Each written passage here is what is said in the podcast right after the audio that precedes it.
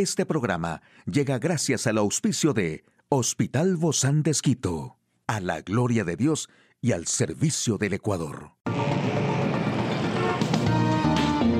Ciudad Médica, un espacio para tu salud.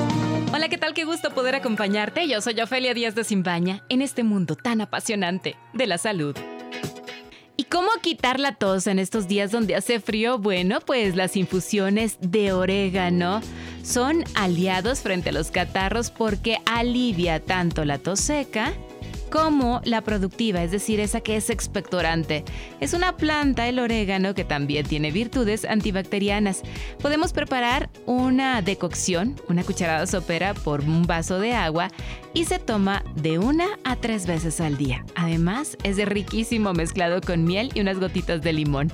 Y también puede servir durante cinco minutos en tres cuartos de litro de agua, una cucharada de flor de malva, otra de drosera, otra de tomillo y otra de semillas de hinojo junto a medio centímetro de jengibre y dos higos secos. Deja reposar 10 minutos y cuela. Añade el zumo de limón y un poquito de miel. Toma una cucharada sopera de este jarabe de 3 a 6 veces al día, en función de la intensidad de la tos, obviamente. Y bueno, la Clínica Mayo recomienda tomar los caldos desgrasados, agua con limón o solo agua, pero calientes, aunque no en exceso porque podría irritar la garganta y nos lesionaría la mucosa. La razón es que beber favorece la salivación y lubrica la garganta. Si además la bebida está algo caliente, puedes estimular aún más la salivación y el efecto sensorial que provoca el calor hace que liberes endorfinas, con lo que el dolor es menos molesto.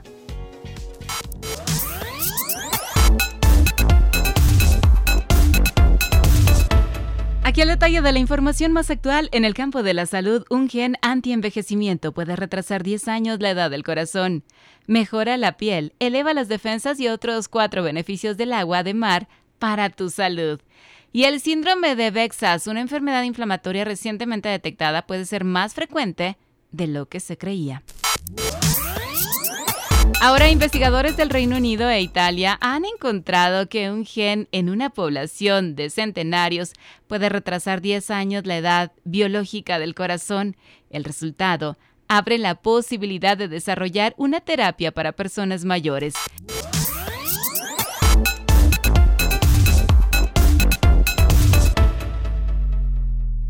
Y mire usted nada más, el agua de mar tiene propiedades antisépticas y antiinflamatorias. Se le conoce además que incrementa la resistencia física, mejora el estado de ánimo y fortalece el sistema inmune. Es que casi a diario se sabe más acerca de las bondades de este componente natural de los mares y océanos. Y qué mejor que unos días de vacaciones para experimentarlo en primera persona. Más de uno habrá escuchado acerca del completo ejercicio que representa la natación. Forma parte de una de las actividades más recomendadas por los especialistas debido a su carácter integral al trabajo que realizan todos los músculos del cuerpo y a las mejoras que otorga tanto la postura como a los sistemas circulatorio respiratorio.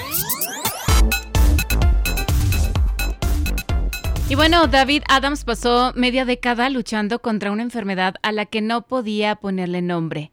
Entraba y salía del hospital varias veces al año. Sus articulaciones inflamadas hacían que sintiera las manos como si le hubieran puesto guantes. Tenía fiebre y fatiga constantes, incluso desarrolló dolor e hinchazón en los genitales, que fue su primera señal de que algo estaba realmente mal. En el 2020, científicos de los Institutos Nacionales de Salud descubrieron y dieron nombre a un raro trastorno genético, el síndrome de Vexas, que afecta el organismo a través de la inflamación y problemas sanguíneos.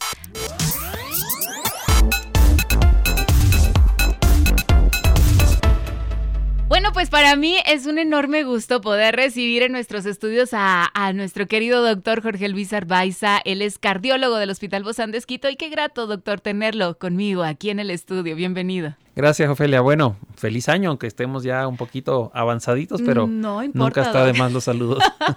Siempre es importante saludarnos de esta manera y bueno, de verdad que, que Dios en esta nueva jornada y etapa de nuestras vidas nos ayude, ¿no? A lo largo de todo este año y sobre todo en funciones tan importantes como las de ustedes los cardiólogos, que se trata de, del corazón, quien nos da vida todo el tiempo. Así es, el que nunca para. Nunca para. 24 horas, ¿no? Eso sí, es 24/7 todo el tiempo. ¿Y qué pasa cuando hay una falla cardíaca?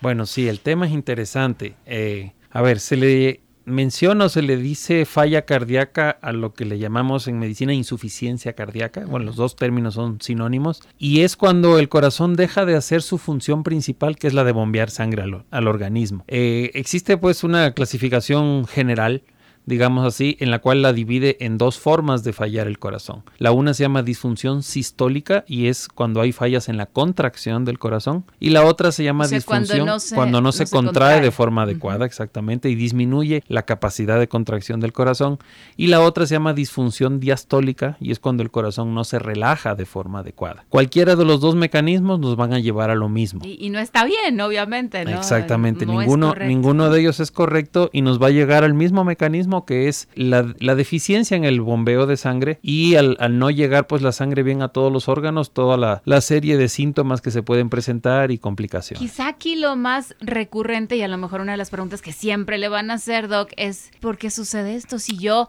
yo corro, yo hago ejercicio, me alimento bien, sobre todo estas personas que son que son punto en blanco, ¿no? Sí, lo importante de la insuficiencia cardíaca es que siempre o casi siempre la insuficiencia cardíaca es el resultado de alguna otra patología del corazón. No viene solo. No viene sola, o sea, casi siempre un, corazón llega a tener insuficiencia cardíaca por culpa de otra enfermedad. Dentro de ellas tenemos muchas. ¿Que ya había o que aparece Que ya había y que muchas veces no dio síntomas. Ese es el problema. Muchas ah, veces el, paciente no tiene síntomas de la enfermedad de base, vamos a decirle así, tiene síntomas cuando ya empieza a desarrollarse la insuficiencia cardíaca. Y la insuficiencia cardíaca tiene otra cosa muy interesante, y es que tenemos mecanismos, vamos a decirle así, de defensa. Hay una serie de mecanismos fisiológicos del corazón que te permiten, por medio de, de, una, de una, vamos a decirle así, como de una especie de fórmula matemática, que es la que te mantiene el gasto cardíaco, que es la capacidad de bombeo del corazón. Bueno, hay una serie de acomodos que hace el corazón para que la insuficiencia cardíaca no llegue a tener síntomas hasta que posiblemente ya llega un punto en el cual esos mecanismos fallan y ahí empiezan los síntomas. Es como que se va ella misma deteniendo, ¿no? Sí, sí, podemos, sí podemos hasta que ya. Exactamente, podríamos decir que en la insuficiencia cardíaca eh, hay estadios iniciales que son asintomáticos. Y si una persona no se hace estudios o posiblemente no, no tiene conocimiento de esta enfermedad previa, pues posiblemente no sepa que tiene insuficiencia cardíaca. Es decir, que a esto llegaríamos solamente a través de todos estos chequeos previos, estos que se hacen anualmente en las empresas y quienes no se los hagan, entonces ahí estamos en problemas.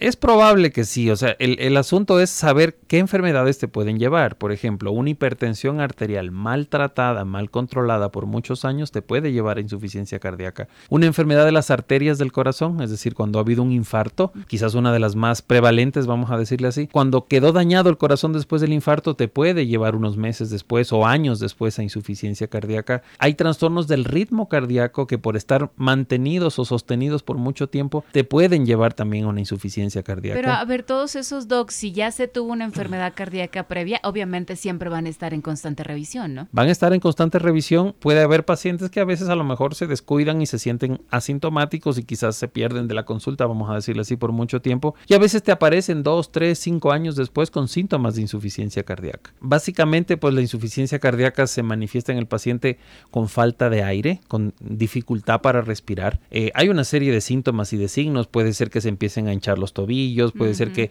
empiece a acumularse líquido en el abdomen y hincharse el abdomen, puede haber palpitaciones. Lo que pasa es que muchos de estos síntomas son afines también a otras, enfermedades. Exactamente, y a veces el paciente se confunde. Igual, la dificultad para respirar a veces es de origen respiratorio y a veces el paciente acude pensando que es un problema cardíaco y es un problema respiratorio. Y con el COVID aún más, ¿verdad? que se confunde con tantos, tantos síntomas. Ahora, Doc, pero hay un riesgo de la insuficiencia cardíaca en determinados pacientes? ¿Hay pacientes que son candidatos para esto? Claro, sobre todo, eh, como les decía, de- desde el punto de vista de, de- de enfermedades prevalentes, por ejemplo, el infarto del miocardio. Cuando una persona ha tenido un infarto, en dependencia del tamaño de ese infarto, los pacientes que te hacen infartos, los que se llaman de la cara anterior, que son generalmente los más extendidos, que el corazón queda con una dificultad para contraerse, pueden ser los que más pueden llevarte insuficiencia cardíaca. Pero como les decía, y ahora que tú mencionaste el COVID, eh, muy importante, eh, enfermedades virales te pueden llevar a miocarditis. La miocarditis, que es una inflamación del corazón, a veces pasa desapercibido durante semanas o meses y quizás después el paciente puede tener A insuficiencia ver, aclaremos cardíaca. aquí, enfermedades virales como cuáles. Como el COVID, Como el justamente como estabas mencionando, eh, puede existir también secundario a otros virus respiratorios como el virus de la influenza o los virus de la gripe o sea común. que cada vez se amplía más este abanico de posibilidades. Sí, hay, muchos pacientes en los cuales a veces aparecen con una insuficiencia cardíaca en la cual tú le haces los exámenes y resulta que el corazón está grande, está dilatado eh, y muchas veces dices que es, que es una miocardiopatía dilatada, que es el término que se utiliza en medicina para estos pacientes, pero a veces tratas de buscar la causa y no la encuentras. Hay veces que no fue un paciente que tuvo un infarto, no tiene arritmias, no fue hipertenso y sin embargo el corazón está así y a veces son personas jóvenes. Y ahí muchas veces empezamos, como ¿Jóvenes de decimos, qué edad? Porque jóvenes que hablamos de sí, grandes no, hablamos de "Tan joven". 20, 30, 40 Ah, sí, años. jóvenes. Entonces a veces empezamos a ver para atrás, como decimos, empezamos a mirar con el retroscopio y resulta que esa persona seis meses atrás tuvo una infección respiratoria importante de la cual aparentemente se curó y sin embargo uno o dos meses después empezó a faltarle el aire. O sea que a estas alturas, estamos hablando del 2023, Ujú. después de dos años o dos años y medio, como queramos verlo, del COVID, todos quienes padecimos COVID deberíamos de estar ojo a la bola con este, esta enfermedad. Sí, O dependiendo de nuestra edad también. de- no, no, no tanto dependiendo de la edad. O sea, esto es un cuadro que, que sobre todo se puede presentar semanas posterior a esto, ¿no? Y como digo, tendría a que ver, haber si no se tenido. presentó semanas, entonces estamos No, libres o sea, de esto? después no, exactamente. O sea, tendría que haber tenido esta persona lo que se llama miocarditis. Ah, ok. Y esto creo que en alguna, incluso en alguna charla, algún momento hablamos de la miocarditis postviral. Y este cuadro es el que si no se diagnosticó a tiempo podría tener unos meses después insuficiencia Tengo cardíaca. registrado que es la primera causa, esto de la falla cardíaca, como le llamamos normalmente, es la primera causa de ingreso al hospital para personas de más de 65 años. Sí, es una causa muy frecuente de hospitalizaciones. Es una enfermedad muy prevalente en, en países desarrollados y en nuestro país también. eh, eh, representa un gasto muy importante para los sistemas de salud y por eso es que yo mencionaba al principio es muy importante tratar de hacer prevención primaria, es decir, tratar de que los pacientes con enfermedades crónicas del corazón no lleguen a insuficiencia cardíaca. Porque la insuficiencia cardíaca, bueno, en la actualidad tiene tratamientos muy buenos, hay una serie de fármacos que nos han modificado mucho el manejo de la insuficiencia cardíaca para bien.